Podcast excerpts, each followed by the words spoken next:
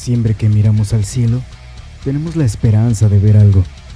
Formas en las nubes, aviones, helicópteros, globos aerostáticos, luces en el cielo. Pero no nos ponemos a pensar en qué pasaría si llegara el SAT a cobrarnos los impuestos que no pagamos. Descubran qué le pasó a un tal Travis Walton cuando fue abducido en compañía de dos bestias y un colado, digo, un invitado, en el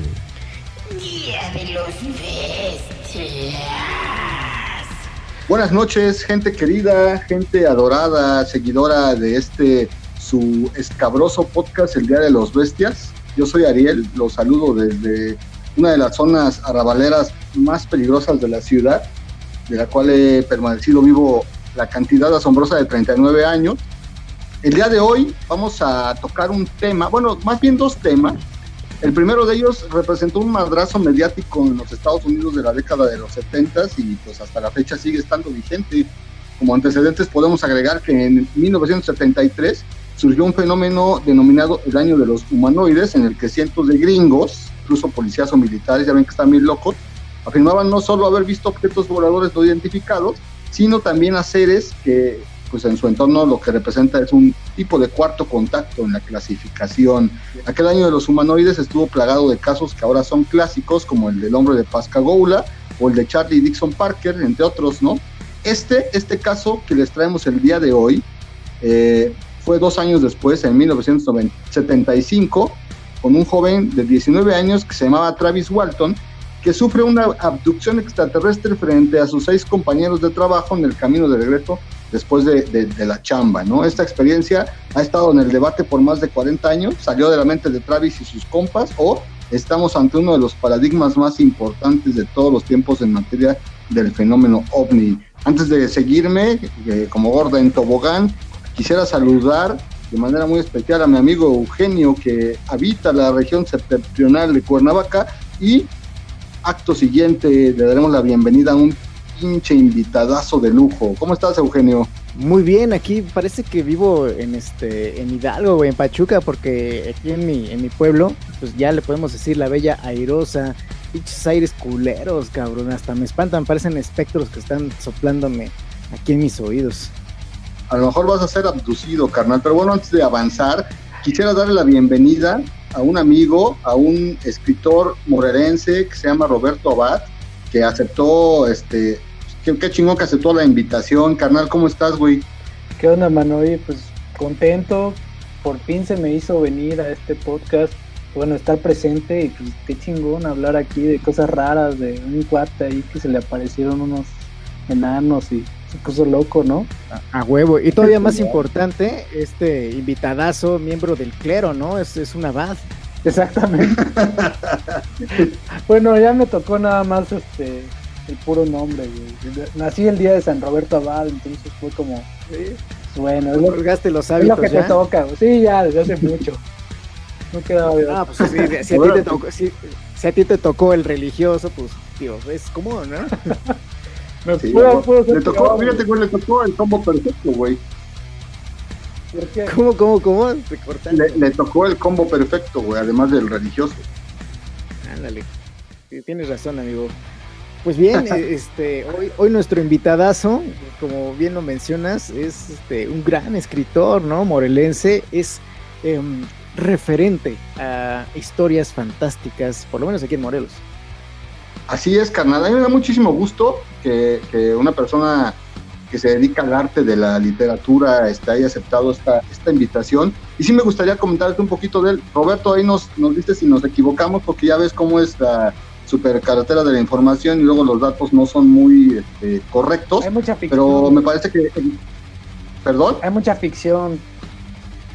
Hay mucha ficción y mucha... te tergiversa la realidad, ¿no? Exactamente. Uno dice cosas y la banda te, te agrega que eres hijo de no sé quién y que bueno, pero a ver, yo los voy corrigiendo, sí, dado caso. Va que va. Pues a mí me parece aquí que egresaste de la licenciatura en Ciencias de la Educación en la UAM, que has publicado en diversas antologías en medios nacionales e internacionales.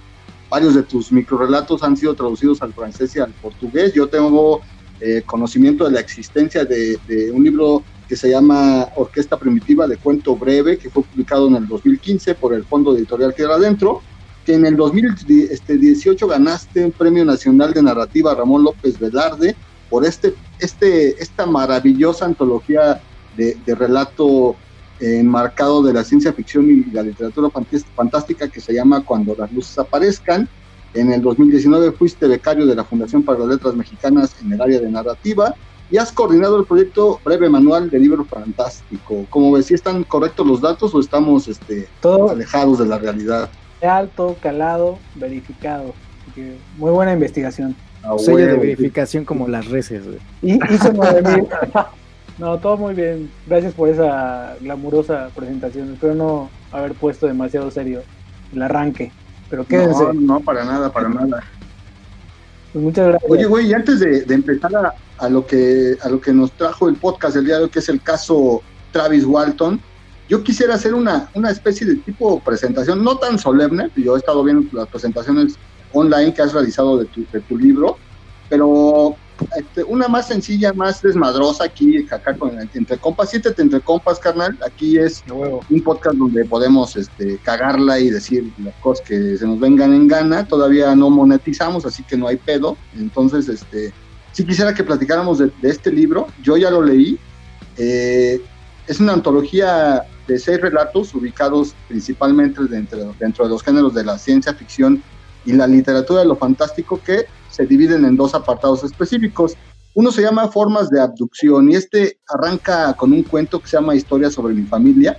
Yo, a mi forma de ver, creo que es un relato que se empieza con la extraña amistad entre un obsesivo personaje principal y el reconocido ufólogo mexicano Jaime Maussan, quien como en una suerte de guía y confidente lo va acompañando y, trata de ayudarlo a entender a su padre después de, de un hecho traumático. Yo soy mucho de coleccionar citas o frases de libros que voy leyendo y aquí hay una que me mamó de este cuento que dice, pero a él poco le importaba lo que dijéramos, su cara seguía sin moverse. Y si una cara no se mueve, entonces no sabes lo que quiere o lo que siente por dentro. Me dieron ganas de alejarme. Esta es una de las frases que están en este primer relato eh, de- del primer apartado de formas de abdu- abducción que se llama Historia sobre mi familia. Está poca madre, ¿eh? Qué chingón, ¿eh? Qué chingón que retoma, que abre el libro.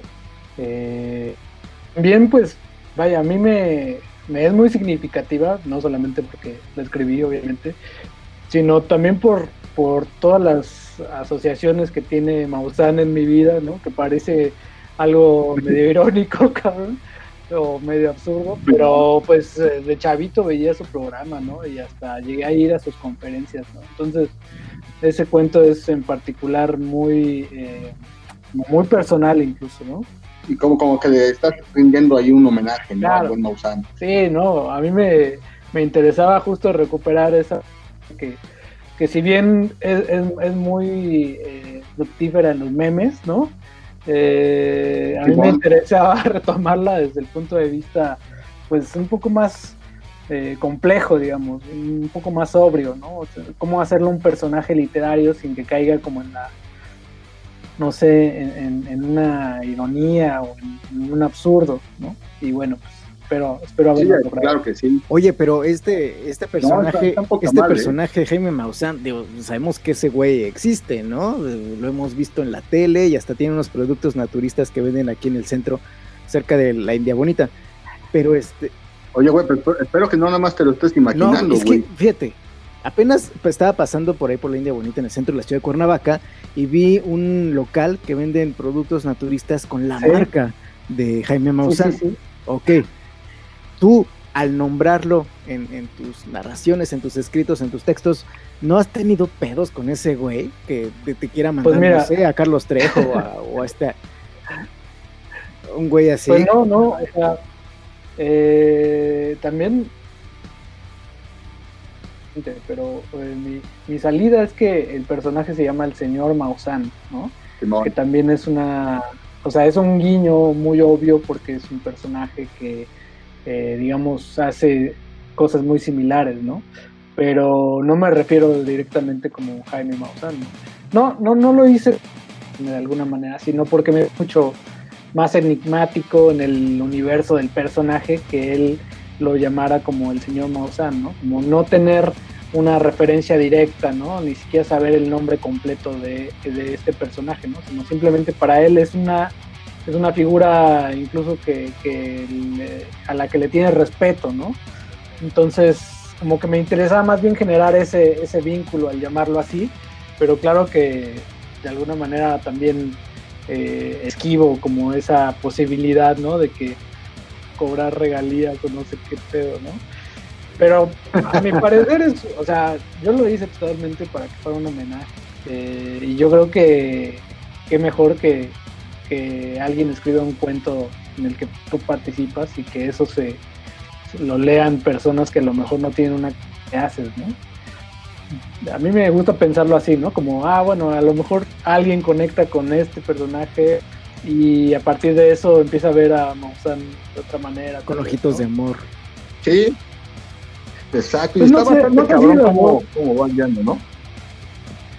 Sí, no sé si con ojos de amor, pero al menos con, pues, no sé, ¿no? Como reivindicando un poco, ¿no? Así como que de repente sí fue demasiada guasa, ¿no? Con el cuate.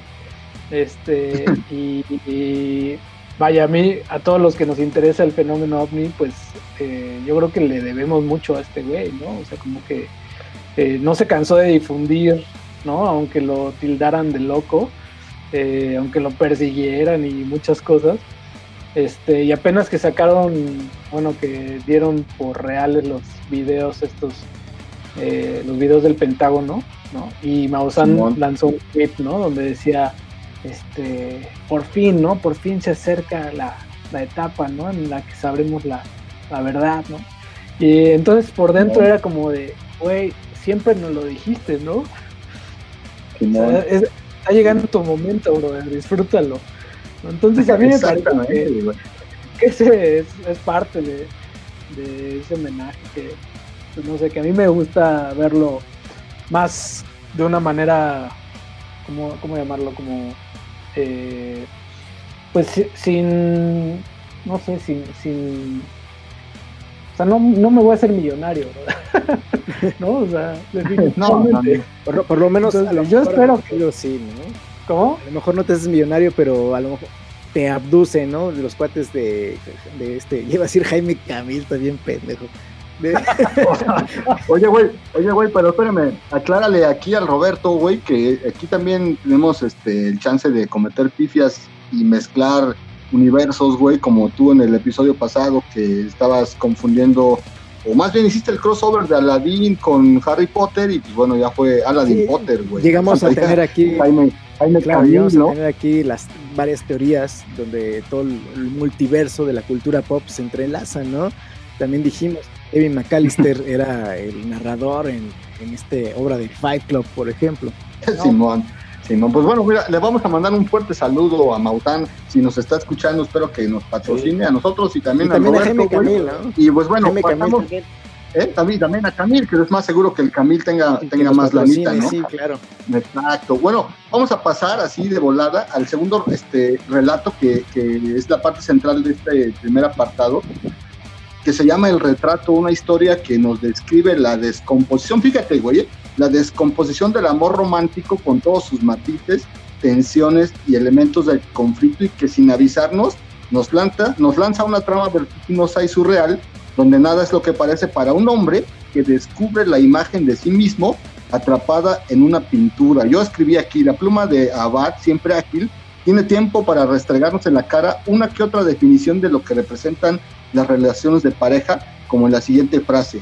Era, sin embargo, una práctica en equipo alimentar la rabia. Y no sabes de cuántas cosas me acordé, cabrón, ¿eh? con esa frase. Está bueno, pues son palabras muy finas, ¿eh? Ahora sí estoy, estoy cautivado y estoy conmovido por, por tu lectura.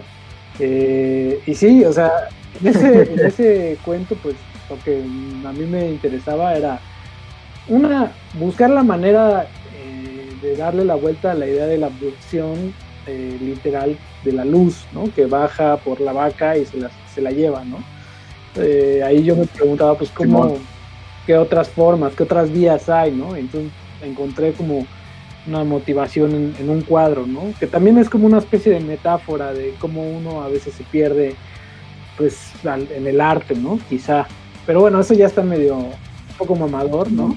En realidad lo que quise es que un, elemento, ¿no? Se convirtiera, se, fuera perdiendo como sus virtudes eh, originales, ¿no? O, sus, o sus valores originales para convertirse en otra cosa, ¿no? Simón, oye, güey, entonces el que sí está bien dañado soy yo por haber notado todo este pedo, güey, ¿no? Porque a mí sí, sí me, sí, sí me, sí me cautivó el pedo de cómo, cómo retratas eh, los momentos finales de una, de una pareja, ¿no? De una relación, güey. Y también, bueno, e, este relato se me hace muy, muy, muy a la, al estilo de La Dimensión Desconocida, famosa por Rod Serling y que ahora la llevó a la, a la, pantalla de nuevo Jordan Peele, el director de Get Out y, y la película esta de Oz este, que incluso es el narrador, y sí, sí me tiene este, este tinte de, extrañeza en la narración, ¿no? El, ir desde que va a comprar el cuadro el personaje y, y verga, güey, ahí estoy en el cuadro y se le hace de pedo a su compra, etcétera, etcétera, que ya, si ustedes se interesan, pueden adquirir el libro, este, ya les dejaremos este, dicho dónde, pero me parece un relato magistral, carnal. Y sí, tiene, tiene mucha razón, ¿no? O sea, vaya, hay otras referencias, pero la dimensión... Un relato magistral que la verdad todos tenemos que leer, ¿no? O sea, todos los que nos gustan la ciencia ficción, tenemos que estar ahí. A huevo. Así es, es correcto que no. Oye, pues este, pues otros relatos magistrales eh, que sí tienen que ver con esto, pues es el de Travis Walton, ¿no? Este chavo de 19 años que pues se lo raptaron los extraterrestres, manito. Simón, yo, yo pensé que cuando estaba investigando ya me estaba confundiendo, yo dije, no, será un relato de Roberto Abad, güey, y, entonces ya me estoy, ya me estoy confundiendo, güey, o ya quedé atrapado en una realidad, pero no, güey, o sea, pues este, este caso, como mencioné al principio, pues fue, fue, o es un paradigma en la ufología, ¿no? Vamos a ir retomando algunos relatos de cuando la luz aparezca en el libro de nuestro invitado, pero vamos a irle avanzando también ya con la cronología de los hechos, del caso Travis y es, que tiene, que, tiene que ver porque este Roberto ha escrito acerca de abducciones y ovnis, ¿no? Extraterrestres y precisamente este relato de Travis Walton, este güey que se lo llevaron los extraterrestres, pues es eso, ¿no? una historia de abducción que vayas a saber si es verdad o no y solamente este, pues queda pensar que sí y como dice Jaime Maussan, ¿no? Que el bien citado por este Roberto Abad, pues nadie hace nada. Y también, como dice Juan Gabriel, güey. Ah, yo pensé que decía, pero qué necesidad. Ah, ah. También, también, también, güey. Pero bueno, vámonos tendidos. Ahorita vamos a ir, como mencioné, retomando cuentos de, cuando las luces aparezcan y mezclados aquí con la cronología de los hechos de, del caso o el incidente de Travis Walton que sucedió un 5 de noviembre de 1975 en un pueblo llamado Snowflake, Arizona, cuando varios miembros del Servicio Forestal de los Estados Unidos regresaban después de la jornada de trabajo en el Parque Nacional de Steve Ridge. Era un grupo de gente dura, malandra, que realizaban un trabajo duro también, integrado por seis personas más además de Travis. No sé qué más sepan ustedes al respecto. A mí se me imagina, ahorita con lo que dices, estos güeyes, son como leñadores. Eh, no, sé, no sé si se acuerden de unos capítulos de Malcolm el de en medio, donde el hermano mayor, Francis, se decide emancipar y, se muda, ¿no? A, unas lejanas tierras.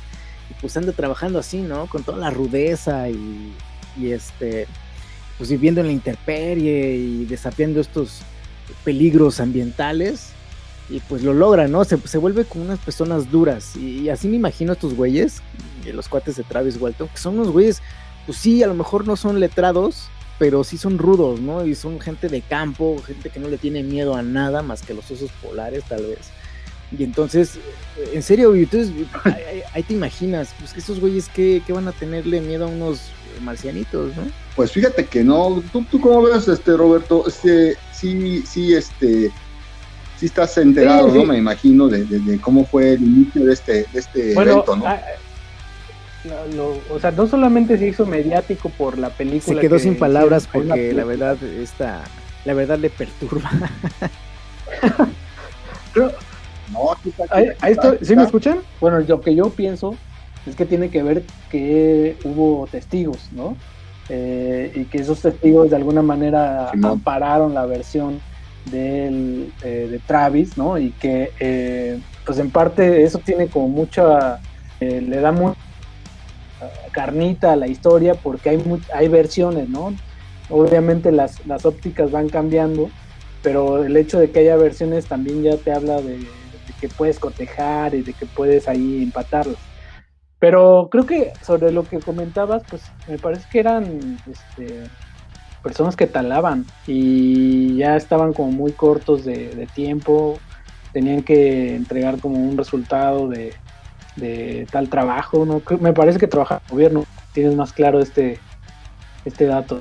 Sí, sí, carnal, no, no estás nada equivocado. En realidad trabajaban para el Servicio Forestal de los Estados Unidos por contrato y tenían que, digamos que adelgazar la zona este, de, pinos que hay en este, en este bosque, en este parque nacional, y sí trabajaban por contrato. También, bueno, ya lo tocaremos un poquito más adelante, eh, estaban ya eh, a punto de, vencer el contrato y pues bueno, ellos, ellos cobraban al finalizar este, este trabajo. Entonces, pues sí existía cierto tipo de tensión ahí por acabar el, las labores ¿no? que tenían que realizar ahí. Este grupo pues estaba integrado por Mike Rogers, que es el que, el que sale en la, en la película, que es el famoso actor que encarna al el robot T-1000 en Terminator 2, o incluso a un agente que, que, es muy escéptico en los expedientes secretos X. Él es el líder del grupo y el mejor amigo de Travis. Eh, hay otro que se llama John Goulet, que pues, es el que mejor se llevaba con todos ahí.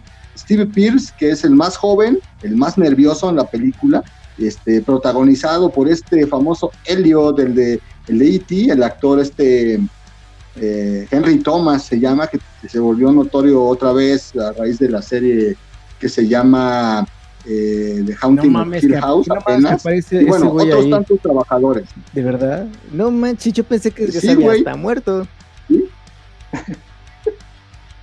No, güey, ahí anda el, famoso. Tuvo pedos de, drogadicción y alcoholismo. Ya ves, como todas las jóvenes estrellas, güey, pero este güey no se murió.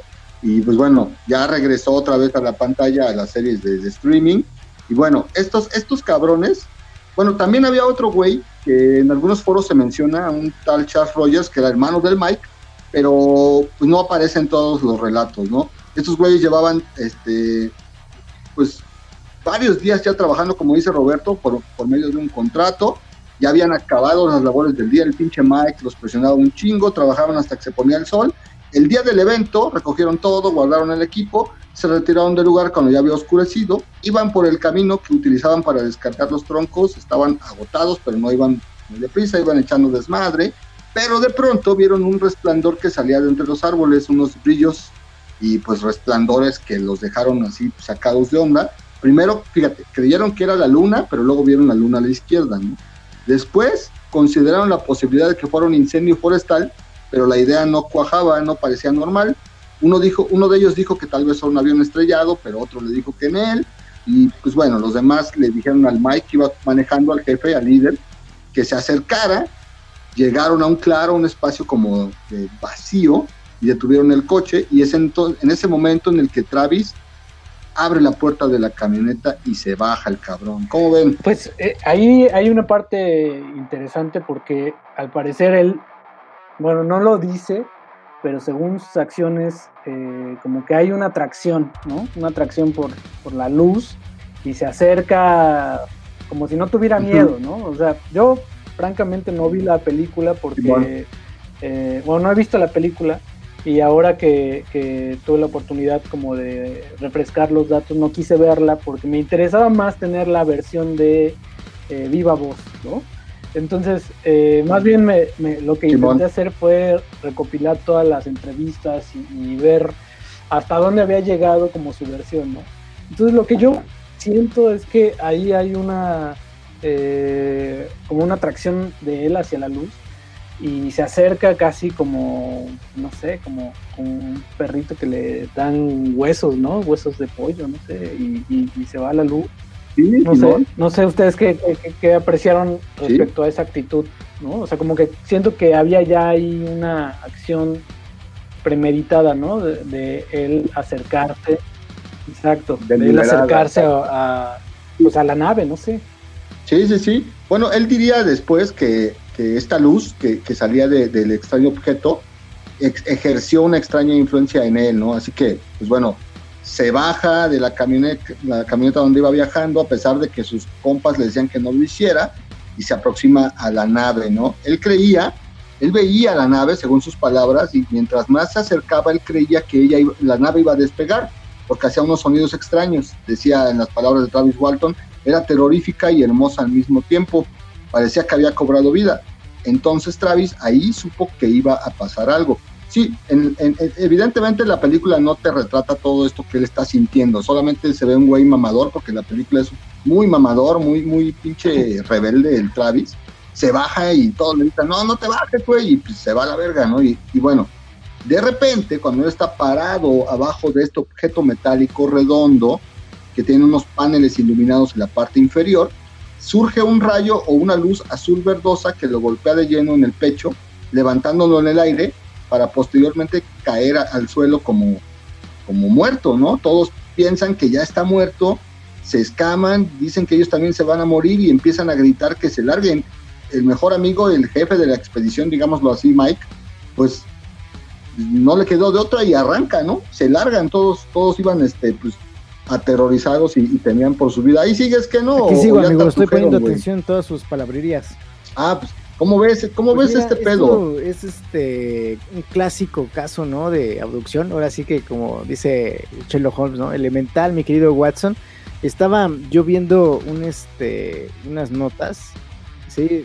Estaba lloviendo, güey. Aquí sí, no hace viento, güey. Este, las gotitas, por si se gusta verlas, ver gotitas, pues, pues este es un lugar indicado, güey. Em, no, no se menciona mucho en internet eh, una similitud con un tal caso Meneses, güey, ¿no? Donde la similitud está en los, eh, en, los, las criaturas, ¿no? Que, veían ahí en este, los, que la habían abducido. Pero bueno, yo a lo mejor no estoy adelantando, adelantando un poquito, pero quiero resaltar esto, ¿no? Que el, este caso de abducción de Travis Walton a lo mejor es muy famoso pero es muy parecido a muchos otros casos de abducciones que hay y eso me hace pensar que no es fake, ¿no? Que sí que no se lo inventaron los pinches leñadores, que realmente sucedió y eso lo hace todavía más interesante.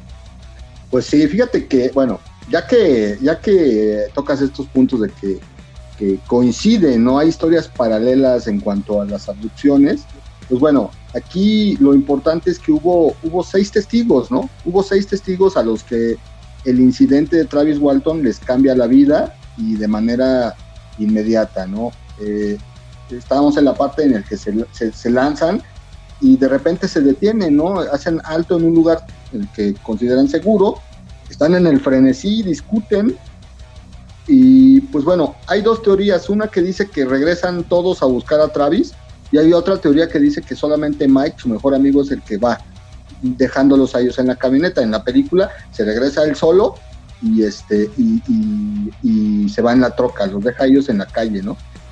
Llegan a buscarlo y ya obviamente ya no está ni el ovni, güey, ni Travis, ni nada, güey. Entonces, pues bueno, ahí es como el trauma de, decir ¿qué, qué, chingados le pasó, vimos que le cayó un pinche rayo. Oh, ojo, aquí va un tip esa zona por donde, donde estaban trabajando ellos era, es muy famosa por ser una de las zonas con más tormentas eléctricas en todo Estados Unidos. Entonces, bueno, esto que salió de la nave bien pudo haber sido un rayo, ¿no? Que le cayó al Travis, güey, por andar de pinche. Qué buen tip, güey. De pinche metiche, pero bueno. Qué, buen tip que acabas de dar. Perdón, perdón. Este sábado, no, no, es lo que me salvé. Oye, pero Mejor me voy a pero, a ver, una pausa, porque estos cuates lo dejaron está muy manchado, porque pues imagínate en una peda, o sea, no te puedes confiar de esos cuates, güey. ¿Estás de acuerdo? que no. No, la neta no, güey. Entonces, pues no sé. Ah, creo que no tengo Fíjate que el que no, el que no, el que no, no, ¿verdad, güey? Creo que no te quiere hablar ese güey. Aquí estoy, amigo. ¿Qué no estás ahí? Como les dije hace rato, te escucho a ti perfectamente, pero a Roberto no escucho nada. Voy Estás haciendo la, ley del hielo, pinche que no.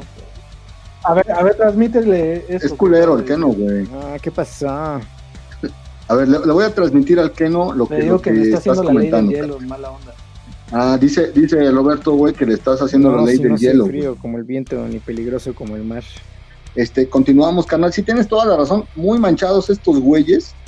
Pero como dice Peña Nieto, yo aquí te pregunto, ¿tú qué hubieras hecho, no? Que ves que a tu mejor amigo, güey, se lo, se lo chingó Pues un no sé, volador. Ahí te quedarías, güey. o sea, como que creo que su reacción fue muy, como, muy inmediata, ¿no? Como que no pensaron ni, siquiera en ayudar a su cuate, ¿no? Y dije, güey, pues qué manchados, ¿no? Como que, creo que después como que se si- sintieron culpa y dijeron, bueno, mejor hay que regresar porque pues sí lo vimos ahí con la nave y no, no sabes qué pedo. También lo que siento es que, en- obviamente, en los, o sea, como que ahorita hay mucha cultura en torno al ovni, ¿no? Y entonces ya también asimilamos un poco más la imagen, ¿no? De la nave. Sí. Y, e incluso si vemos una nave ahorita, yo creo que, no sé si nos asustaría o nos emocionaría, ¿no? Entonces, a lo mejor entiendo esa reacción por ese sentido, Sí. así como de, güey, pues no sabían qué pedo, ¿no? A lo mejor eh, pues creían que era una deidad o un pedo así, o que era el anticristo, güey, ¿no? O algo por el estilo. Y bueno, solo por eso que, que hayan oído, güey, pero pues la amistad, cabrón. Sí, sí, a huevo que sí. Yo ya no les hubiera vuelto a dirigir la palabra en toda, en toda su puta vida, güey. Pero, pues bueno, Ya Bueno, escucho perfectamente. Ya- ya escuchas a- a las Roberto, güey. de amistad. A huevo. Ya va a empezar como que Güey, amigo es sí. amigo. Güey, si me abducen, si me abducen, no te vayas, a cabrón. mi amistad es No amigo. te preocupes, soy tan pendejo que ni me voy a dar cuenta. No te voy a escuchar. no te va a escuchar, güey, como ahorita. Pero bueno, oye, güey, a partir de que, de que, de que regresan, güey, todos los compas o Mike solito y, y va y les dice, güey, ya no está el Travis, eh, se ponen de acuerdo, regresan al pueblo, al pu- pueblo este que se llama Snowflake. Este, es curioso un dato que leí acerca de, de Travis Walton donde dice que, que el nombre del pueblo se debe a las dos familias fundadoras más viejas de este lugar, que eran los Snow, y los Flake, y por eso se llama Snowflake. En realidad no tiene nada que ver con los copos de nieve, ¿no? Él, él explica. Este es un dato traído Ah, qué, qué bonito. de Ta- También tiene este, que ver con bueno, Jon Snow, el de Game of Thrones. ¿Verdad que sí? Pues si lo pudiéramos ahí hilar la teoría, carnal, pero nos vamos a tardar un chingo ahí como, como que dándole forma y ahí haciendo un marco teórico, ¿no, güey? Pero bueno, estos güeyes deciden, en visible estado de shock, denunciar la desaparición a la oficina del sheriff. Imagínate, güey, que ahorita estamos cotorreando, güey, que fuera presencial y que, que abducen al Roberto, güey. Tú y yo quedamos en shock, güey. Vamos al sector de ahí del mercado a algún sector cercano, güey. Les contamos que un ovni abdujo a nuestro amigo, güey. ¿Qué, que qué pensarían de las autoridades? güey, que le pasemos nuestra pachita, aunque sea, güey, para compartirles, porque es- sí es una un pura mamada. bastante descabellado, güey, ¿no? Las autoridades pues los miraban incrédulos. Esta historia del ovni parecía una historia pues sacada de, de la peor de las alucinaciones y, y de las drogas, o que estaban, como bien mencionas, este, en estado de ebriedad. Todos hablaban al mismo tiempo, todos querían explicar lo que habían visto, todos estaban traumatizados. El sheriff los veía como que fingiendo y, y creyó que estaban mintiendo para encubrir un delito, güey. Bueno, desde ahí empezaron las sospechas de que estos güeyes le habían hecho algo Pues, al Travis. creo que era muy eh, evidente de alguna manera el que se empezara a confabular sobre la desaparición, ¿no? O sea, como que los gringos están locos, hay que decirlo, ¿no? Entonces ya desde entonces, Sí. eh, desde entonces empezaban a hacer cosas macabras, ¿no? Y pues no, no, no es este gratuito el que pensaran que lo- le habían hecho algo, ¿no? Simón. Simón. Y, y yo por eso decía al principio que era un grupo de gente dura, o sea, digamos que malandros o como se les conoce este término peyorativo ya, el- los, los famosos white trash, ¿no? Eran no eran tan cálidos como, como en México quizá, ¿no? Pero pues sí, sí me imagino la escena, es decir, si, si la escena güey. en la Procu, ¿no? Este, de ustedes dando parte de mi abducción es del- de, lo más absurdo, ¿no? Ahora me imagino en los 70, ¿no? Ellos tratando de explicarse de que se llevaron a su cuate, ¿no? Y que lo vieron flotar, ¿no? Entonces, sí, pinches vatos drogos.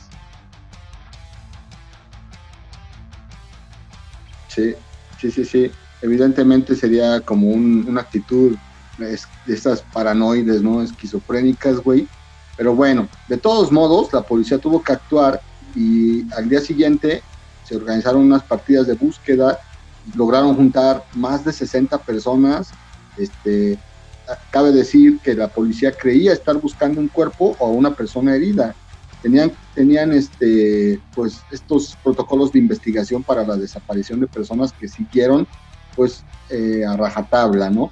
El ayudante del sheriff, que es otro personaje, era muy escéptico y se la pasaba preguntando a estos güeyes, oigan güeyes, ya estuvo, nada más díganos dónde está el cuerpo, y ya, o sea, cada quien para su casa, lo cual no era cierto, ¿no? O sus güeyes iban a ir al bote y el, ayudante a su casa a descansar, yo no quería andar caminando ahí en el bosque, güey. La noticia se extendió a los medios y pues evidentemente tuvo ecos a nivel internacional, eh, pero en el pueblo nadie creía en alienígenas y naves espaciales. El sheriff pues llegó un punto en el que estaba desesperado porque a pesar de la búsqueda y a pesar de las sospechas sobre estos seis cabrones, en especial a uno con el que Travis tuvo ahí unos roces, un tal eh, Allen Dallis, que en la película sale ahí de malandro como tipo como tipo indio el güey, este, de esos tipos pieles roja, era el más como agresivo, que tenía antecedentes penales y ese mismo día mencionan que al estar talando árboles taló uno muy cerca de Travis que casi le cae Ahí en historia. Entonces, bueno, este güey se en muy historia, reacio pues, a ¿no? colaborar. ¿Eh? Sí, traían ahí ya su, su sangre, No le iba a la sangre, su bad blood, dicen los pinches gringos, ¿no? ¿Cómo ves que no? Era como, Puta, sí, sí, sí, sí. era como el, el Aprovechando este secreto de la llamada montaña, clásico güey, joven, ¿eh? Pero, con- pero con extraterrestres. A lo mejor sí, güey. sí, güey. Alien Mountain, güey, alienígena. Bueno, pues este, este cabrón eh, este, era el más sospechoso, ¿no? A todos, a todos, a todos, este, los interrogan porque seguían sin encontrar el cuerpo de, de Travis. Al, poli- al, al- al sheriff lo empiezan a, a buscar de diferentes periódicos y pues empiezan a ejercer presión sobre él, ¿no? Este, quieren empezar interrogando al chavito, al más joven, porque es el más nervioso, porque decían que lo iban a romper en los interrogatorios, ¿no? Lo iban a hacer que dijera, pues, en dónde estaba el cuerpo, ¿no? Hasta que llegamos a un punto que me parece muy importante en la historia de Travis Walton, que es cuando acuden a un aplicador de pruebas de, la verdad, eh, eh, que manejaba un polígrafo, y pues bueno, aquí, aquí como que la historia eh, para los involucrados se hace como más, se aligera pues la carga que traen porque po- todos en esta prueba dan, dicen la verdad, ¿no? Es lo que, que- que se menciona, que aunque he leído que la prueba del polígrafo es como una prueba pseudocientífica que tiene muchos, muchos este, puntos en contra, ¿no? Ustedes sí saben cuando les hicieron la prueba de, Es que, de la verdad, lo que leí es que eh, en realidad lo que comprueba este aparato es que tú estás convencido de que eso sucedió, ¿no? Entonces, eh, no necesariamente obviamente, de que, de que Sí. pasó, o de que es real, ¿no? Sino de que quizá tú te hiciste ya, eh, pues, toda una ficción en la mente y dices, sí, a huevo, este, no sé, mi jefe es un unicornio, güey, ¿no? Y entonces si tú estás convencido, pues esa madre va a salir, estás diciendo la verdad, ¿no? Pero creo que más adelante, bueno, no, no, me, no me voy a Sí. adelantar, pero creo que hay cuando me de orina y otros desmadres, pero bueno, Sí, sí, no, está, está chido, güey, qué bueno que mencionas estas pruebas para que a ratito las, las, las expongas aquí. Este, esto de que el polígrafo entra en escena y todos los testigos del incidente pasan, eh, es como un parteaguas dentro del caso, ¿no? Eh, aquí está muy, muy chistoso, ¿no? La tendencia que tienen o tenían las preguntas, amañadas, obviamente, para que estos güeyes pues, se, se echaran la soga al cuello. Una de las preguntas era, por ejemplo, ¿Sabes si el cuerpo de Travis está escondido y enterrado en, la zona de donde estaban trabajando? Esa es la una. ¿Hizo usted algo físico que causara la muerte de Travis o producirle heridas? Dice la verdad sobre que vio un ovni, pues entonces todos empezaron a poner al pedo porque se dieron cuenta que, que la prueba iba a estar amañada. Aún así, aún así, eh, pues la pasaron, se sintieron aliviados porque al menos ya no eran sospechosos de asesinato. El mismo sheriff no lo podía creer y le preguntó al aplicador qué pasaba ¿no? con el pedo del ovni. Y él, el, el- el aplicador le dice, esto que ellos dicen no es un engaño, yo no sé lo que fue, pero en eso no mienten, como dice Roberto, ¿no? Es como te convences tú de, de lo que, de que es verdad lo que tú piensas, ¿no? Lo, que, lo cual me hace me hace concluir que tal vez todos los seres humanos Y es que, andamos es que con un es que polígrafo aparte, interno eh, esa, integrado, ¿no? esa madre también detecta, ¿no? La, la- la- los, este, los latidos del corazón, ¿no? La frecuencia cardíaca y eso es lo que te dice si estás mintiendo o no. Que también hay mucha gente que lo puede controlar fácilmente, ¿no? Con técnicas de meditación o de relajación, pues también puedes sabotear, ¿no? Esas técnicas que utilizaban antes con del polígrafo. Calimán, güey, Calimán yo creo No, pasaba las pruebas que le pusieras, güey. Por supuesto. Sí, ¿te acuerdas de Calimán, no, güey? Eso Serenidad y paciencia, mi querido Solín. oh, güey, pues es- era una de Es las que- famosas frases del Calimán. Pero bueno, el cuerpo de Travis. No, digo, es un guiño ¿Qué para pasó, carnal? diferentes escuchas, ¿no? O sea, también de, otras generaciones de- van a captar perfectamente. los de, los de la este tercera edad. Los, los, los mil- de, de los millennials para adelante. Nuestros, jefa, podcasters que ya se vacunaron contra el COVID son los que le van a entender. Exacto. Simón, güey. Bueno, pues, ok, bueno, ya después de, de la puya de mi amigo Eugenio, este, vamos a seguirle avanzando aquí. Bueno, no encuentran por ningún lugar al pinche Travis. En el pueblo las opiniones se dividen entre quienes creen la historia, que eran muy pocos, y aquellos que dudan de su veracidad, ¿no? Y pues les empiezan a decir asesinos, les empiezan a tachar de lo peor, y la teoría del caso de los detectives pues no tiene ningún dato sólido hasta que de repente hay una llamada telefónica al, al cuñado de, de Travis Walton. Este güey contesta, un güey que se llama, ya se me olvidó su nombre, pero contesta y le dice que es Travis, y, y lo más cagado es que dice, hasta mismo Travis en las entrevistas, que le dice, ya regresé, necesito ayuda, y este güey le comenta, dice, no mames, te equivocaste, no, en serio, ayúdame, güey, estoy en una cabina telefónica, pues, se lanza este cabrón, el cuñado y el hermano de Travis, se llama Dwayne Walton, lo encuentran pues este desorient en un visible estado de desorientación, deshidratado, delirante y pues este en pelotas, güey. En ese momento, bueno, antes de que lleguen, Travis comenta que él creyó ver de repente la luz de la nave en el cielo, que ya se va a la verga después de la abducción, y pues se, echa a correr, lo agarra el hermano, lo abraza, el Travis empieza a llorar, lo llevan al hospital y ahí se queda catatónico y pues bueno, con recuerdos eh, vagos, ¿no? De lo que de lo que le pasó. Dicen por ahí que los el estado en el que él estaba era el equivalente a una experiencia traumática, este, con ligeras náuseas y bueno, le hicieron análisis, hemogramas, pruebas bioquímicas, analizaron las proteínas y encontraron que pues nada más tenía señales de pinchazos en los párpados y en la boca, güey. Este, no sé si aquí es donde, Sí, donde es que, Roberto Bueno, mencionaba según algunas pruebas de cuando orina y se hizo carnal. famosa la noticia, eh, algunos ufólogos e investigadores se acercaron como a la familia y también hay algo fue que- que cuando entrevistaron a la, a la mamá de Travis, al principio ella se mantuvo muy eh, inerme, muy, muy sobria, ¿no? Ante la noticia, como que no, como que no hubo una reacción, ¿no?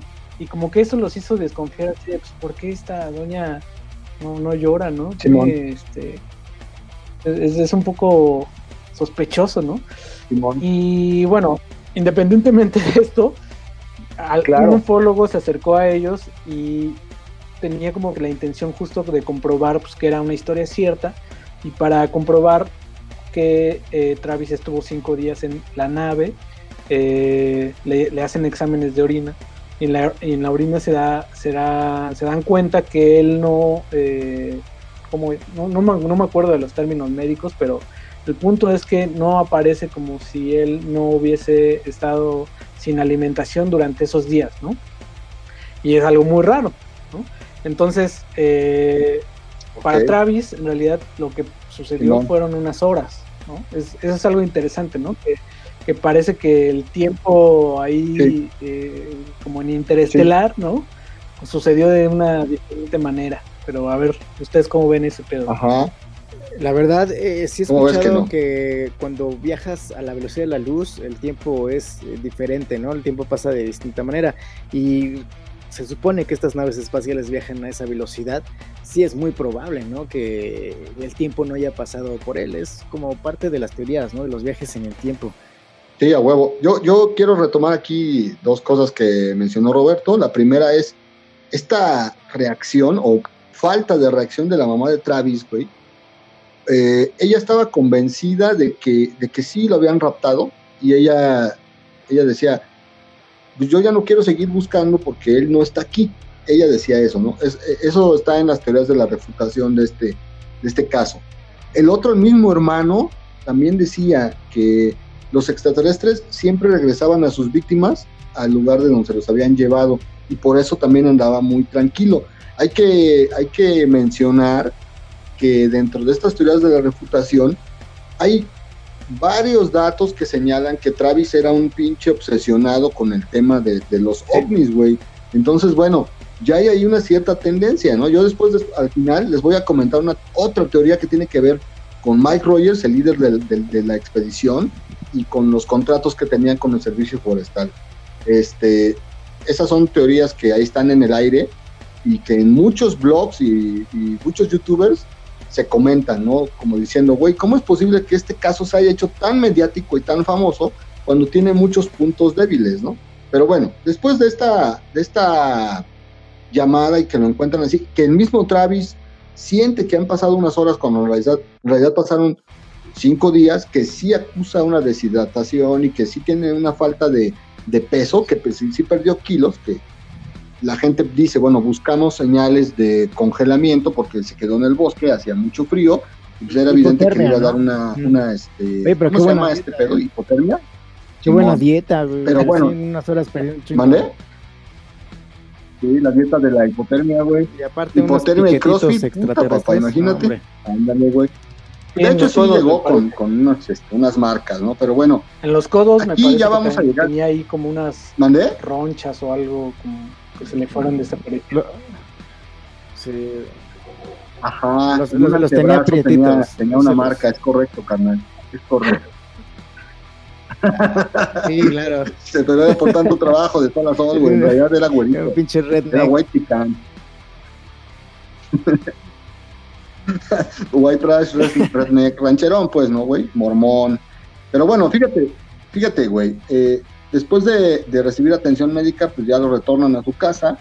Tenía crisis y ataques de pánico. Este, siempre estaba en una constante tensión nerviosa. Hablaba como de manera inconexa. Ni siquiera su hermano se había enterado bien qué le había pasado, güey. El sheriff lo buscó para interrogarlo, este, estuvo insistiendo porque pues, quería desenmascararlo y poder procesarlo, güey, por, por toda esta mentira. Y este, y bueno, lo entrevistó y no le logró sacar gran cosa. Fue hasta después que le propusieron a, Travis utilizar la autohipnosis para que pudiera contar los detalles sin tanto miedo, porque al principio pues no recordaba nada. Esto de, los detalles de, por medio de la autohipnosis eh, derivan de, una entrevista que le hace el National Enquirer, la cual le pagaron muy bien y que después pues le, asesoraron, le dijeron, oye güey, la autohipnosis te puede ayudar a que tú recuerdes sin dolor, sin trauma.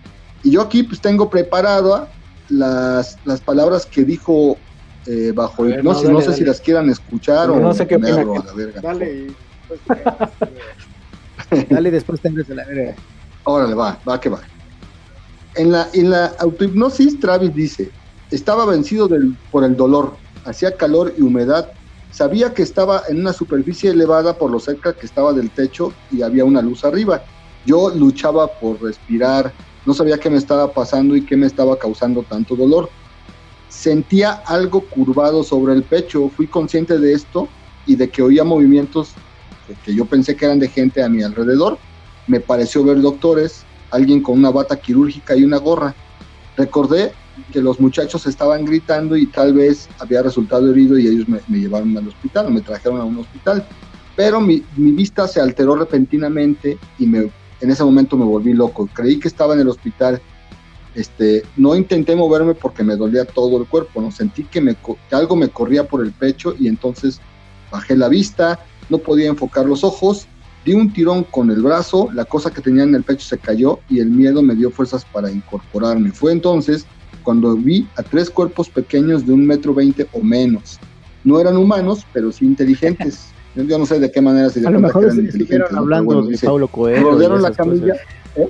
A lo mejor estaban cotorreando, güey. A lo mejor les dijeron, que oye, este, conoce a Roberto ¿no, güey? Él escribe sobre nosotros. a Simón, güey. Ya le dijo, no, güey, puedes encontrar su libro, güey, en tal lugar. Y ya se- Ahorita vamos a, a contar de un cuento de Roberto que, que tiene un poquito como ciertas reminiscencias, ¿no? Estos casos, este, que con el que con- concluye su primer apartado, pero bueno, ahorita regresamos rápido. Estos cuerpos no eran humanos, eran como los famosos grises en la clasificación de tipos de extraterrestres. Travis los vio aterrorizado, se paró en actitud agresiva y empezó a soltar vergazos a diestra y siniestra. Sí tumbó un cabrón, pues imagínate, güey, o sea, es es como, si le como- pegaras a un niño, ¿no? No sé, yo me imagino al Ferras, ¿no? Acá luchando porque no le quiten sus envases, güey, ¿no? O sea, sí es como una escena que, ese güey agarra como un- una botella y la intenta romper como para acá navajearlos, ¿no? Ah, tipo borracho, ¿no? Que ya no quiere, que, que- que ya no, No. Le, le dan sus envases y dice, no, a la verga.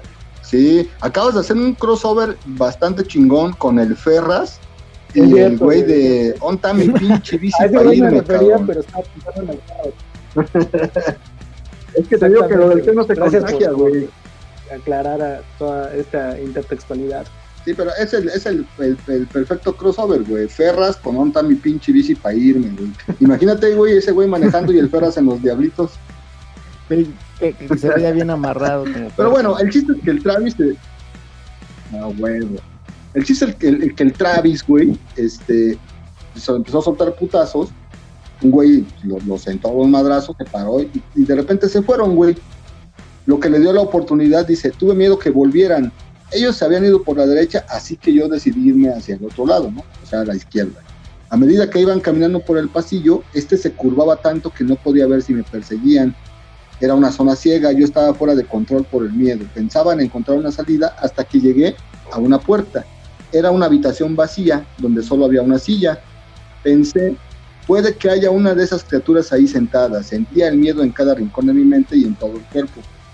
Cuando entré, vi que no había nadie en ella, entonces estuve seguro para, para sentarme y empezar a buscar la manera de salir. En esta silla había botones yo pensé pulsarlos para ver si abrían una puerta. Pero de repente encontré un hombre distinto en el lugar. Y él dice un hombre, él sí parecía un humano. Estaba vestido con escafandra y traje de astronauta y él pensó que era de la NASA o de la Fuerza Aérea.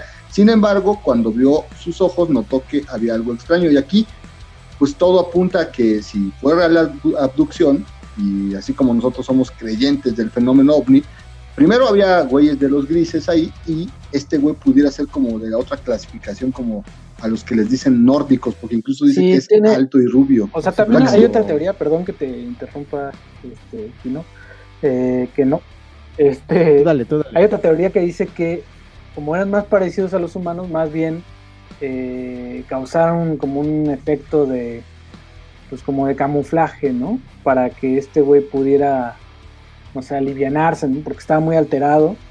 Y entonces como que estos güeyes, eh, pues pudieron, ah, no sé, güey, a trabajar su mente como para que los viera como humanos. Pero bueno, esa es otra de las especulaciones que a mí me gusta también porque está más elaborada también, ¿no? O sea, como que estos güeyes tienen poderes en la mente como para hacerte ver cosas, pues está chido. Exacto. Algo que, algo que Exacto. mencionas en tu cuarto que se llama Los Visitantes, donde las personas ven, ven a los extraterrestres Exactamente, de ¿no? acuerdo a lo Ahí que está ellos muy quieren bien, ver, el- ¿verdad? eh, eh, muy bien aterrizado ese cruce, cabrón, te felicito. Chingón. Y Muchas gracias, güey, hice mi tarea. El, el pinche Ariel con sus fotos y textos ahí, con trazando con hilos rojos, ¿no? Toda su pared, las teorías de la conspiración. Ándale, Así, soy como el del meme, güey. Soy como, como el del meme, güey. Ahora cuando, cuando, cuando estemos promocionando la, la- el episodio, vamos a hacer ese meme ahí, ¿no? Y, eh, pues porque sí, en realidad los cuentos que, que- que escribe eh, aquí el buen Roberto, güey, me dejaron un grato sabor de boca. Y más allá de- del sabor de boca, güey, fue como, fue como que quedé sorprendido por el nivel que tiene, güey. O sea, a mí, a mí me, me- me- me gusta leer autores noveles, autores mexicanos, güey.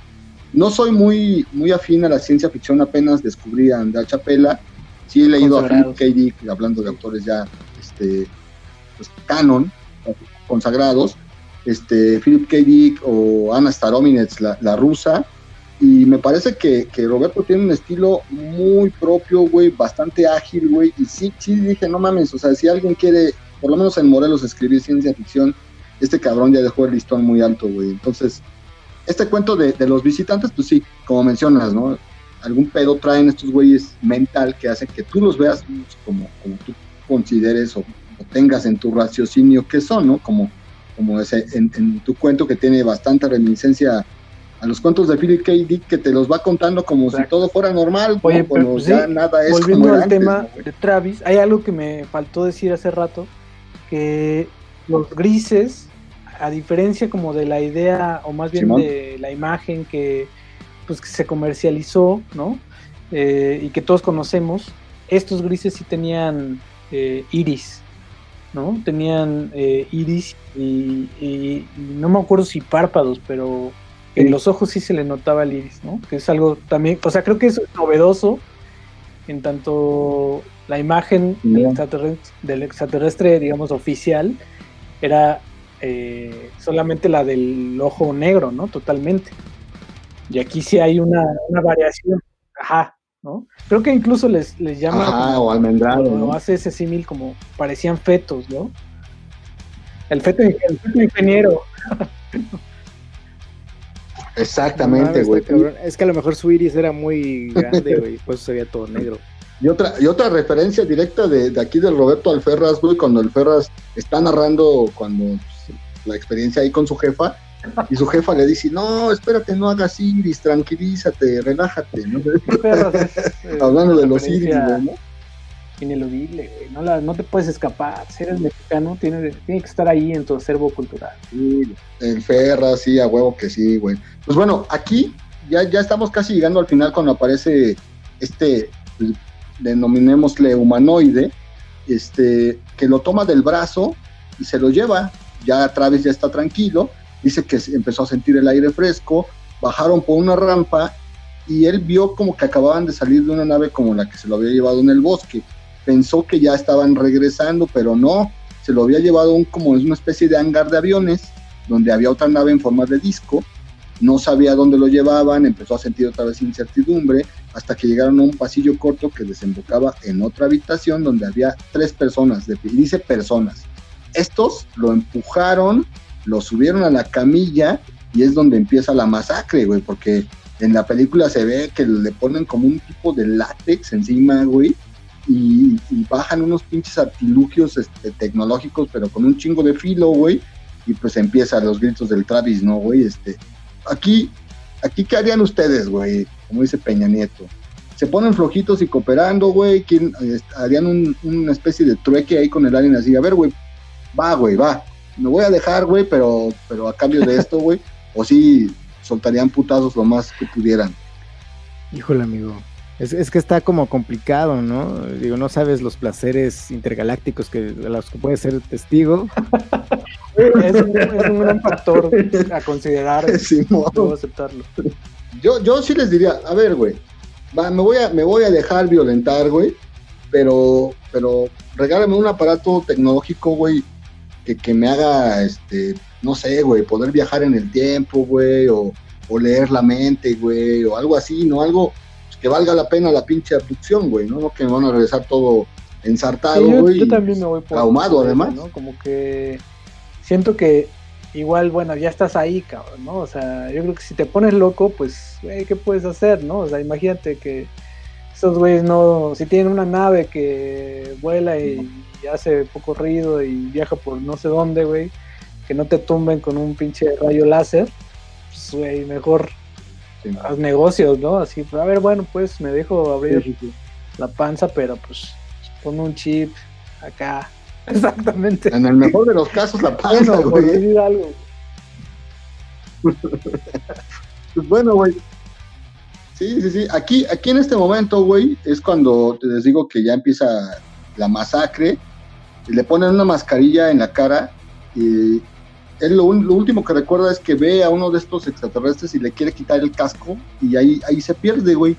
Y entonces despierta o vuelve a la conciencia en una carretera a las afueras de, de, su ciudad Travis posee como prueba de estas experiencias pues la marca de un pinchazo en el antebrazo. A lo largo de los años nunca ha cambiado su versión, que es algo que pues, es muy difícil no, no hacer y el testimonio pues sigue siendo el mismo hasta hoy. Yo estuve viendo de entrevistadores que lo ven como una buena persona, que incluso lo ven retraído, con pocas ganas de contar su experiencia, y hay otros que pues no, que sí quieren notoriedad y bueno, este, ya hablamos de bastantes teorías eh, eh, de refutación de este caso, la que yo les mencionaba eh, al final era que una era que él y el hermano de Mike Rogers este, se, tenían antecedentes criminales, ¿no? Y que por lo tanto su, credibilidad pues no, no, no era la mejor. Otra era que él pues, obviamente tenía un interés previo en todo el fenómeno ovni. De hecho, en la película no lo mencionan, pero cuando revisan la camioneta ven una de estas revistas sensacionalistas de, que tratan de extraterrestres, como las que, las que compra la gente este, J y K en los hombres de negro, y bueno, la última teoría es la que abona a las extrañas reacciones de los miembros de su familia que mencionaba Roberto de su mamá o del hermano, y la otra, que se inventaron todo este desmadre para no cumplir con el contrato y les pagaran el tiempo trabajado que llevaban ahí en, el bosque. Lo que hace la hueva, güey. O sea, como que, pues yo por ahí también supe que tenía, o sea, que la, la multa ¿no? Que tendrían que pagar, pues sí era de un chingo de dinero. Y entonces, pues sí, como que tiene un poco de sentido, pero pues también esta parte como de las pruebas médicas, ¿no? Y luego que los otros cuates, o sea, como que si alguno, o sea, alguno tuvo que ser un pendejo para mentir, ¿no? Y uno de los testigos. Y el hecho de que ninguno levantara sospechas, ¿no? Sí eso sí está como un poco más de pensarse, ¿no? Como de, ah, a ver, pues como para convencerse los cinco que iban en la camioneta, ¿no? Este, sí está más cabrón. Sí, sí tiene toda la razón, además de que es muy difícil, ¿no? Superar interrogatorios policiales y pues personas con, digamos, con escasa preparación, ¿no? Y pues no, no están preparadas para afrontar estas estas este, pruebas que, que, se les estuvieron poniendo y que todos estuvieran coincidiendo, ¿no? Este, es, de los puntos a favor que tiene. Nosotros como creyentes del fenómeno ovni, pues quisiéramos asegurar que esta sí fue una abducción extraterrestre y que, que pues estamos eh, pues expuestos, ¿no? Que en cualquier momento nos lleven y ni cuenta nos demos, nada más regresemos caminando. Todos, este, claro, ¿no, vamos a regresar, Exactamente, güey. Algo que quieran agregar acerca de, este, de este caso tan famoso de Travis Walton antes de, pasar a las famosas recomendaciones. feministas, güey, yo sí te creo, Travis. no, la, neta, güey. Bien lo mencionaste, ¿no? Somos creyentes del fenómeno ovni extraterrestre.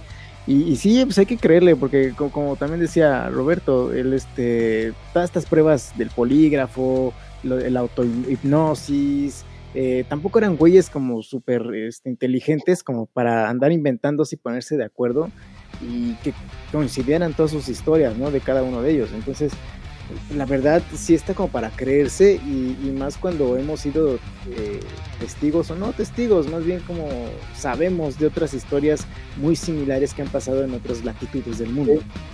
A ver, yo tengo ¿Tú qué quisieras agregar acerca de este? algunos cruces famoso caso. que siento que pueden ser interesantes.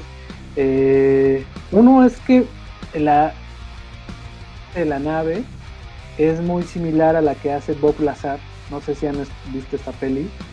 Está en Netflix de un cuate que, que, lo contrata, bueno, que trabaja en el área 51.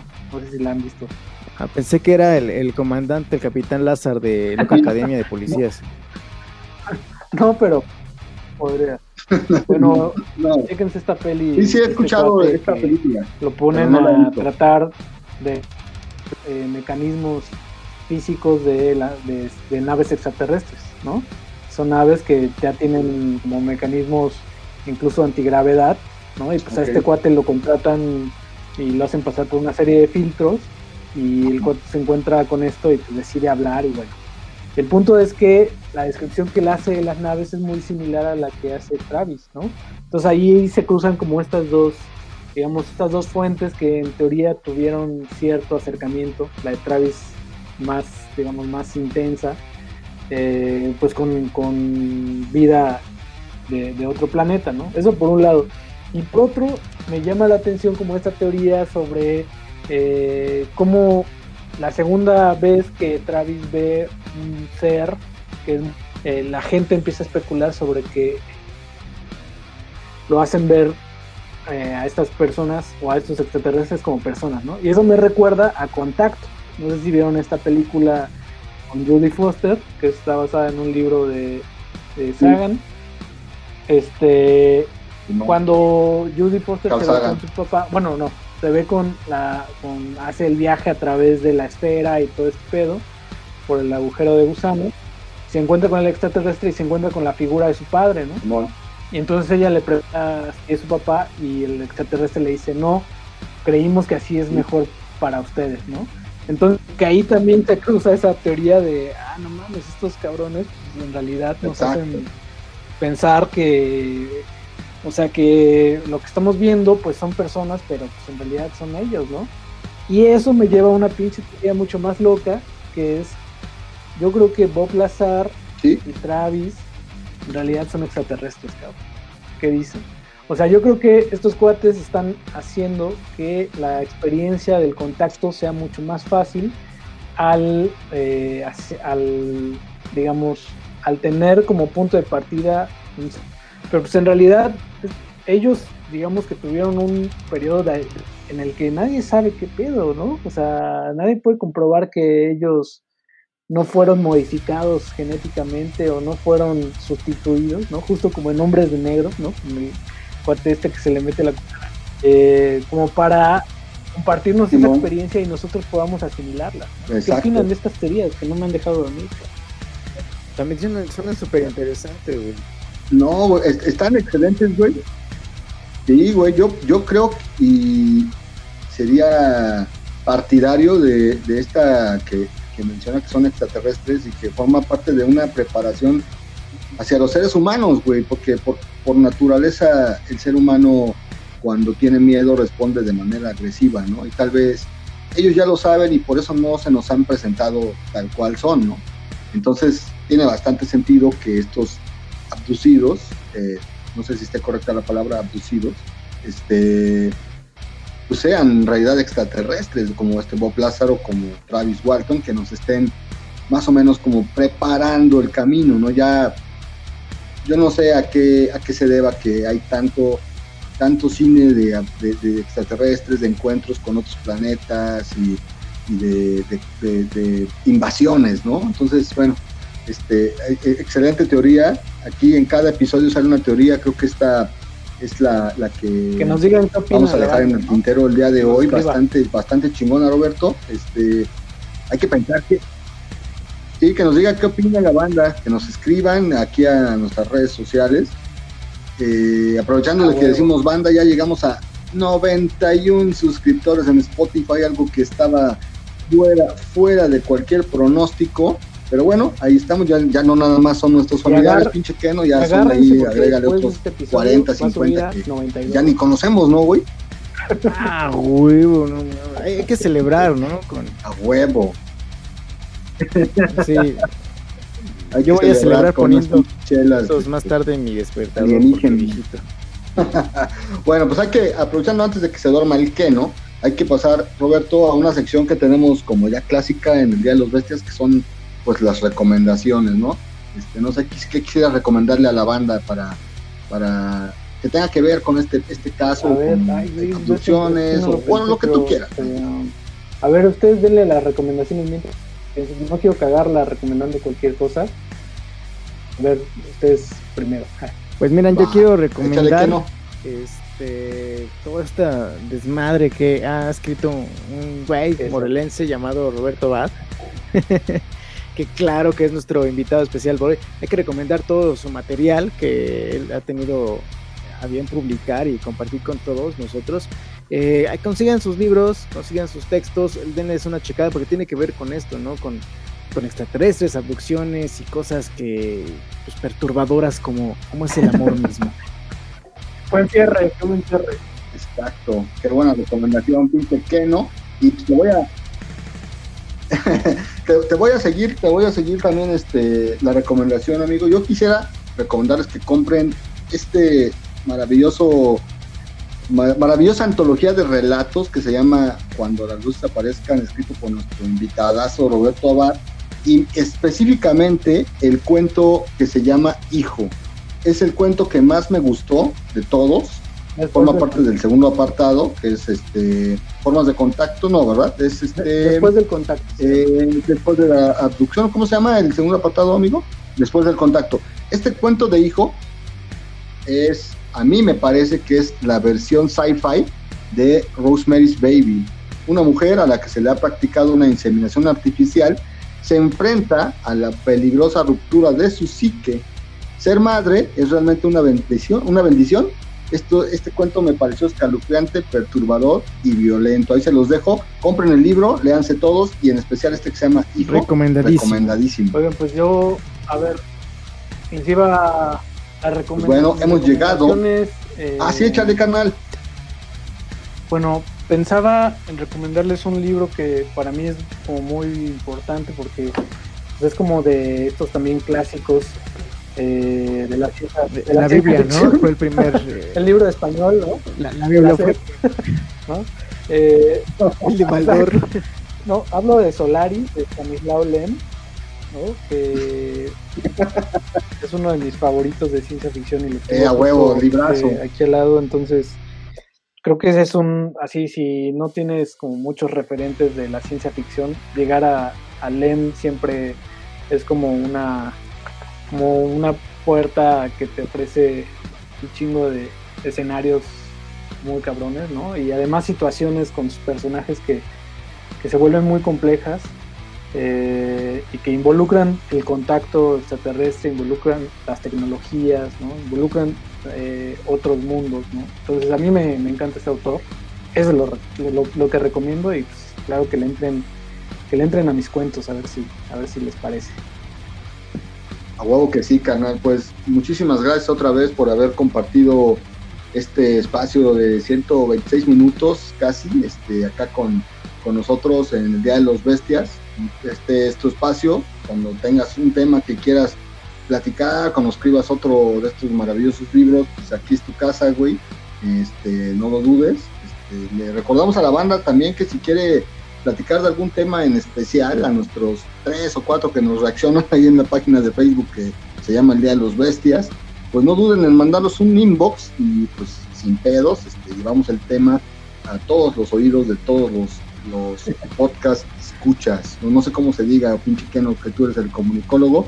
Me dio mucho gusto saludarlos, este, contarles de Travis Walton y pues de mi parte es todo. Muchas gracias Roberto y dejo al Keno que se despida. Pues muchas gracias a nuestro invitado, muchas gracias a todos ustedes que le pusieron play en Spotify, en Anchor, también en YouTube. Y síganos en nuestras redes sociales, ya se las saben, en Facebook como El Día de los Bestias. También en Spotify estamos igual. ¿Y en YouTube qué creen? Pues también. Pues, yo, pues a mí eh, me da mucho gusto. Muchas gracias por, recibirme y espero que, ¿no? que compartan, el, que inviten a la banda que se, para que se haga más grande esta comunidad y cada vez ah, hablen de cosas más, más locas y, misterios sin resolver. Ese es un, buen tema, cierto. No sé si ya han hablado de misterios sin resolver la serie. Bueno, puta, ese es un gran tema. Solamente hablamos de Paco Stanley, amigo. no se ha resuelto. Por ahí tengo un cuento pendiente. Y aparte lo estaba celebrando en el charco de la rana, ¿no? Fíjate, tengo, tengo la idea de un cuento eh, de un morro que descubre una máquina para viajar en el tiempo y quiere viajar a ese, exactamente, quiere evitar, porque si evita eso, ya su, vida cambia. Tengo un cuento por ahí, una idea que espero lograr en el futuro. Pues está poca madre, canal. Si quieres, este, puedes, eh, te recomendamos mucho el cuarto episodio de nuestra primera temporada, que se llama El Mercado de Lágrimas, donde abordamos este tema de, pues, eh, y diversas teorías del asesinato de Paco Stanley, amigo. Eh, saludos a toda la banda. Muchas gracias, Roberto. Esto fue el Día de los Bestias. Adiós, bebés. no, pues estuvo bueno, me divertí bastante. Vientos Y canales, gracias ¿eh? Muchas gracias, Roberto. Gracias, güey. Sí, Va, ahí te mando una reseñita que escribí de tu, de libro y ahí lo vamos a estar posteando a ver si lo puedes compartir. Ah, ahí, ahí colgarla, güey, porque pues ahí es donde se quita la banda. Y pues a nosotros como Simón, Simón. somos- no somos tan, no somos Vargallosa, pues no sirve ese pedo. Va, sí, ahí la, ahí la Gracias, colgamos, también ahí, las redes, si quieres ahí compartir, pues bienvenido, gracias. Órale, Chao. un saludo y un abrazo. Estamos en contacto. Bye.